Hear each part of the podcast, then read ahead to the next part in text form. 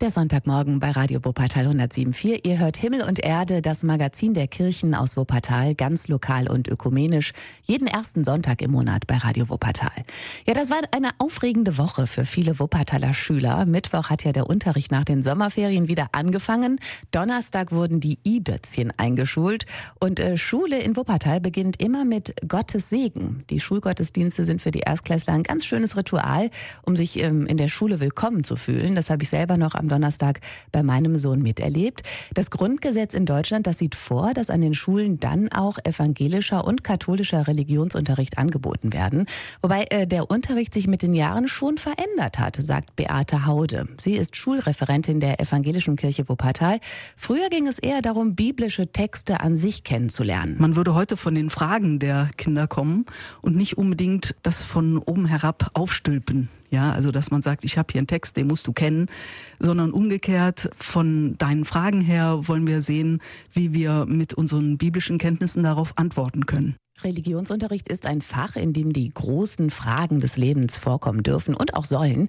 Die Schüler werden dabei sehr persönlich, aber die Lehrer, die sollen es auch sein. Zum Beispiel, wenn ein Grundschulkind lernen muss, mit dem Tod eines Haustieres zurechtzukommen. Warum hat Gott das gemacht, wenn es ihn doch gibt? Der kann mir doch nicht mein liebstes Tier wegnehmen. Und da sind dann alle Religionslehrkräfte wirklich gefordert, auch von sich zu sprechen. Welche Erfahrungen haben Sie mit Gott gemacht und wie können Sie darauf antworten, dass es auch Dinge gibt, die nicht schön sind und die uns Leid verursachen? Bei den älteren Schülern ging es im vergangenen Schuljahr zum Beispiel um das Thema Heiraten, aber auch die aktuelle Umweltpolitik wurde diskutiert. Beate Haude hat großen Respekt vor der Bewegung Fridays for Future. Da habe ich gedacht, ich bin froh, dass es aus dem Munde der jungen Leute mal kommt was eigentlich, sag ich mal, prophetisches Wort ist. Ne? Also wir können mit unserer Schöpfung nicht so umgehen, als hätten wir noch drei andere Welten im Kleiderschrank, sondern wir müssen uns äh, nachhaltig verhalten, wir müssen an unsere Nachkommen denken und äh, wir müssen äh, bescheidener umgehen mit unseren Ressourcen. Mittlerweile sitzen im konfessionellen Religionsunterricht auch viele Schüler, die anderen Religionen angehören oder gar nicht getauft sind. Für die Schulreferentin ist das aber ein Gewinn, denn äh, sich untereinander zu verständigen, auch wenn man eigentlich anderer Ansicht ist oder einen anderen Hintergrund hat, ist besonders wertvoll, sagt sie. Wir setzen sehr auf Verständigung und Dialog und auch Kennenlernen des anderen, des Fremden. Und gerade dadurch schafft man es ja auch, Identität noch einmal zu finden. Also wenn man zum Beispiel über Himmel und Hölle spricht, ja, dann wird man darüber unterschiedlich denken, je nachdem, welcher Religion man angehört. Und darüber überhaupt festzustellen, wo stehe ich da, das finde ich besonders wertvoll. Für die Zukunft könnte sich Beate Haude deswegen auch einen überkonfessionellen Religionsunterricht vorstellen, in dem Religionen generell dann zum Thema gemacht werden. Ihr hört Himmel und Erde aus Wuppertal, das Magazin der Kirchen. 20 Minuten nach acht am Sonntagmorgen. Ihr hört Himmel und Erde aus Wuppertal ganz lokal und ökumenisch. Der 1. September 1939, der hat die Welt nachhaltig verändert. In den frühen Morgenstunden dieses Tages überfiel Adolf Hitlers Wehrmacht Polen und begann damit den Zweiten Weltkrieg. 80 Jahre ist das heute genau her. André Müller erinnert an den 1. September 1939 in Wuppertal. Der 1. September 1939, ein Freitag, ist ein heißer Spätsommertag, auch im Tal. Der deutsche Wetterdienst berichtet zunächst noch warm und schwül, später Abkühlung von Westen. Die Menschen gehen ihrer Arbeit nach und genießen ihre Freizeit. Ansonsten ging das öffentliche Leben ja doch verhältnismäßig normal auch weiter. Die Restaurants waren offen, die Gaststätten und Cafés sind offen geblieben während dieser Zeit. Die Sperrstunde wurde, glaube ich, nur um eine Stunde vorverlegt, von 1 auf 24 Uhr. Es gibt keine Begeisterung, aber eben auch keine Niedergeschlagenheit, erzählt der Sozialwissenschaftler und Experte der NS-Zeit im Tal, Michael Ockreu. Sechs Jahre nationalsozialistische Propaganda zeigen auch in Wuppertal ihre Wirkung. Adolf Hitler stand noch nicht auf dem Zenit seiner Macht. Das kam erst noch, aber er war unumstritten und die große große Mehrheit der deutschen Bevölkerung akzeptierte seine Politik, stimmte ihr auch begeistert zu. Und die Wochenschau tut ihr Übriges. Sie zeigt Siege und Marschmusik ist im Radio zu hören. Weiter geht es dem geschlagenen Feinde nach.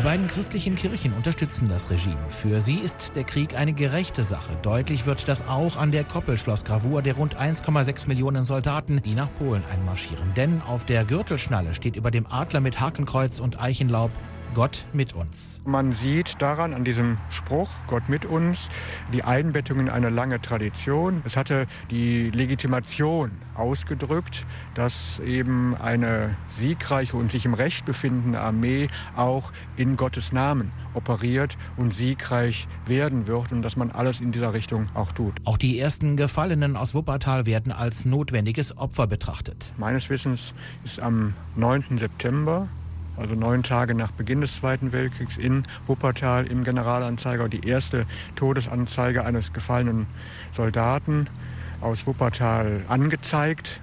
Das hat man als Begleiterscheinung des Krieges akzeptiert. Das ist eine Opferbereitschaft, die auch von Seiten der Kirchen und von anderen eingefordert wurde. Nämlich für Führer, Volk und Vaterland, so die Wortwahl des NS-Staates. Noch schätzungsweise 12.000 Soldaten aus der Garnisonstadt Wuppertal werden im Laufe des Krieges bis 1945 fallen. André Müller hat an den Beginn des Zweiten Weltkrieges heute vor 80 Jahren in Wuppertal erinnert. Anlässlich dieses Datums weiht heute Mittag die Ronsdorfer Bezirksvertretung ein Denkmal ein, das den Deserteuren der Wehrmacht gewidmet ist, die zwischen 1940 und 1945 in Wuppertal erschossen worden sind. Die Veranstaltung zahlreicher Wuppertaler Initiativen, Schülerinnen und Schüler der Begegnungsstätte Alte Synagoge und der Kirchen beginnt um 13 Uhr im Ronsdorfer Stadtgarten. Radio Wuppertal 107.4 hier. Ihr hört Himmel und Erde Erde aus Wuppertal, ganz lokal und ökumenisch. Hört Himmel und Erde aus Wuppertal, das Magazin der Kirchen, jeden ersten Sonntag im Monat.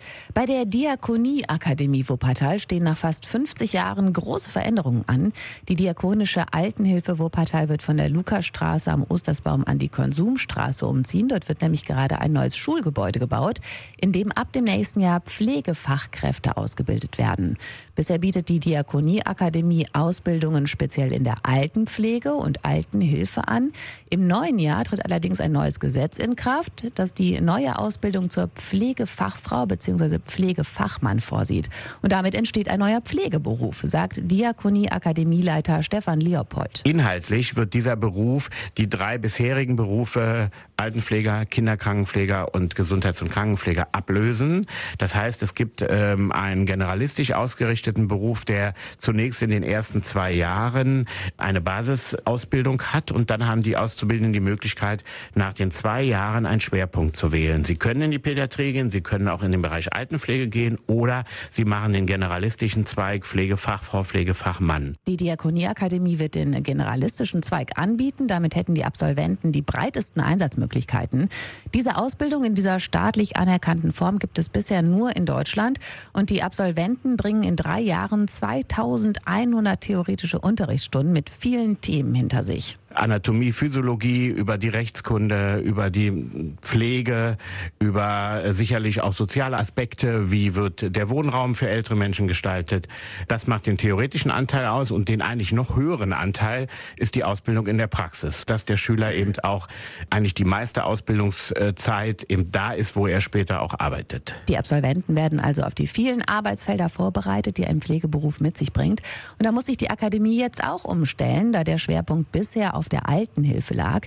Um die anderen Bereiche kompetent abzudecken, wurden deshalb Kooperationen mit dem Helios Klinikum und der DRK Schwesternschaft geschlossen, sagt Stefan Leopold. Sodass wir sicherstellen können, dass unsere Auszubildenden aus der stationären Langzeitpflege dann in den verschiedenen Praktikas eins zu eins im Krankenhaus äh, der Helios-Einrichtung gehen kann. Und bei der Pädiatrie ist es also ähnlich. Jetzt im September geht die Diakonie-Akademie mit 50 Auszubildenden an den Start, doppelt so viele wie geplant.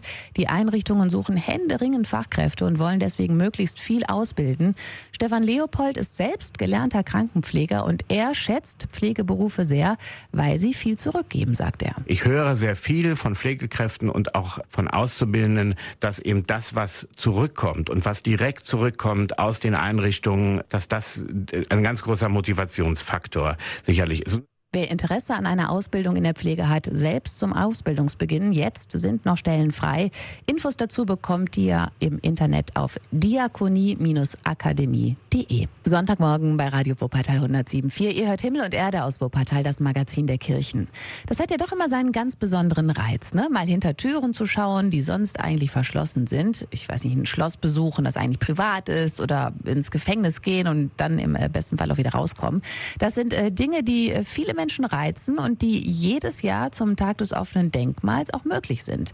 Kommenden Sonntag ist es wieder soweit und Radio Wuppertal-Kollege Bernd Hamer hat sich bei uns mal einen ja, eher ungewöhnlichen Ort ausgesucht eine Seniorenresidenz. Wer auf dem Laurentiusplatz in Elberfeld steht und seinen Blick über die Fassade der Basilika nach links und rechts schweifen lässt, dessen Blick bleibt im Westen unweigerlich an einer drei- bis viergeschossigen, größtenteils graubeigen Gebäudefront hängen, der Seniorenresidenz Laurentiusplatz. Dazu die Residenzleiterin Susanne Freund. Das Haus ist erbaut worden 1822 durch die Vaterländische Feuerversicherung als Verwaltungsgebäude.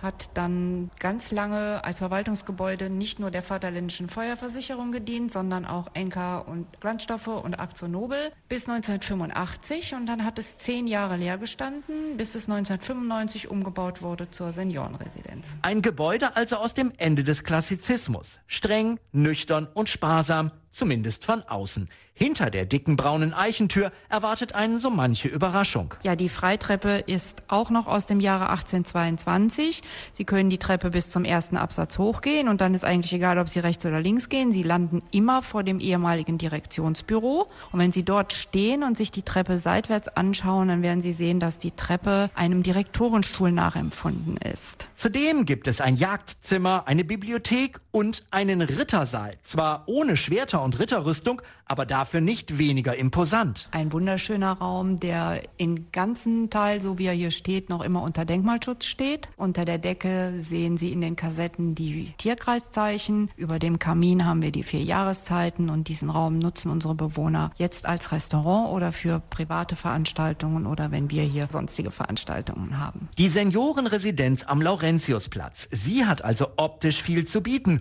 und das wird auch aus gutem Grunde gut gepflegt. So Geschäftsführer Gerhard Otto. Unsere Bewohner sollen sich in ihrem neuen Zuhause, und das ist ja immerhin der neue Lebensmittelpunkt, nachdem man hier bei uns eingezogen ist, wohlfühlen. Und die Herrichtung der Räume, des Rittersaales, des erweiterten Foyers oder der Bibliothek sind ganz zentrale Punkte des neuen Lebens. Und damit sind wir bei Wohlfühlen. Ein Blick hinter die Kulissen der Seniorenresidenz Laurentiusplatz in Elberfeld ist am bundesweiten Tag des offenen Denkmals dann auch mit Führungen möglich.